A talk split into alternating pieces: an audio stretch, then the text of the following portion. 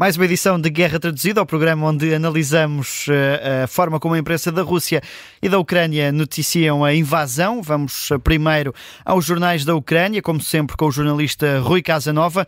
Rui, vamos ao primeiro destaque. O Parlamento ucraniano aprovou a extensão da lei marcial e de mobilização por mais três meses. É a décima vez que a lei é prorrogada. A notícia está hoje em destaque em toda a imprensa ucraniana. A lei marcial ucraniana confere às autoridades poderes especiais para impor, por exemplo, o recolher obrigatório noturno, que está em vigor em todo o país desde o início da guerra. Eh, já ao decretar a mobilização, a Ucrânia proíbe que todos os homens em idade militar, com menos de três filhos, abandonem o país e reserva-se ainda o direito de o chamar se as autoridades considerarem necessário no âmbito desta invasão. A lei marcial foi aprovada nas últimas últimas horas com votos a favor de 335 deputados. Já a mobilização recebeu luz verde de 323 deputados. É uma notícia, como disse, em destaque em toda a imprensa ucraniana desta terça-feira, por exemplo, o jornal RBK.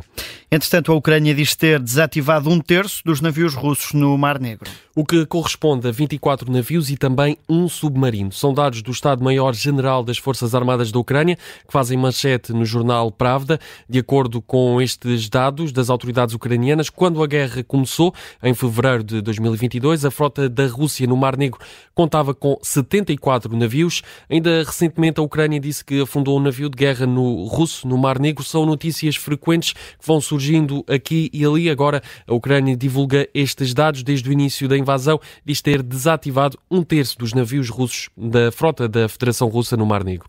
Do mar para a terra, a Ucrânia dá conta de 126 combates na linha da frente só nas últimas 24 horas. São dados, mais uma vez, do Exército da Ucrânia, desta feita em destaque no portal Uncrinform. Nas últimas 24 horas, as autoridades ucranianas dão conta de 126 combates no terreno. Hum, dizem as autoridades ucranianas que a Rússia lançou ao todo 7 mísseis e também 35 ataques aéreos. Várias regiões em toda a Ucrânia foram atacadas. Hum, escreve o portal Uncrinform que os ataques terroristas russos, esta expressão utilizada, causaram vários feridos civis, não é especificado o número certo. Há também registro de vários danos uh, em edifícios e infraestruturas civis. Mais uma vez, não são aqui fornecidos dados concretos, mas fica esta informação: 126 combates uh, no terreno nas últimas 24 horas que causaram vários feridos e também destruíram vários edifícios civis. Entretanto, o jornal Kiev Independent faz manchete com a chegada de Joseph Borrell à Ucrânia. O chefe da diplomacia europeia chegou a Kiev esta manhã, nas últimas horas. Um anúncio feito pelo próprio numa publicação nas redes sociais diz que vai à Ucrânia para discutir com os amigos ucranianos, é a expressão utilizada, o apoio inabalável da União Europeia à Ucrânia.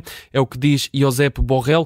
O jornal Kiev Independent escreve ainda que esta hum, visita do chefe da diplomacia europeia uh, à Ucrânia é importante porque uh, o apoio uh, da União Europeia Europeia a Kiev é cada vez mais crucial, agora que 60 mil milhões de dólares dos Estados Unidos estão retidos no Congresso devido, é a expressão utilizada pelo Kiev Independent, a lutas políticas internas. Como sempre, a visita de chefes de Estado e membros de, de, da Comissão Europeia eh, à Ucrânia estão sempre em destaque nos jornais ucranianos. Hoje não é exceção. Josep Borrell está em Kiev e essa notícia faz manchete no Kiev Independent.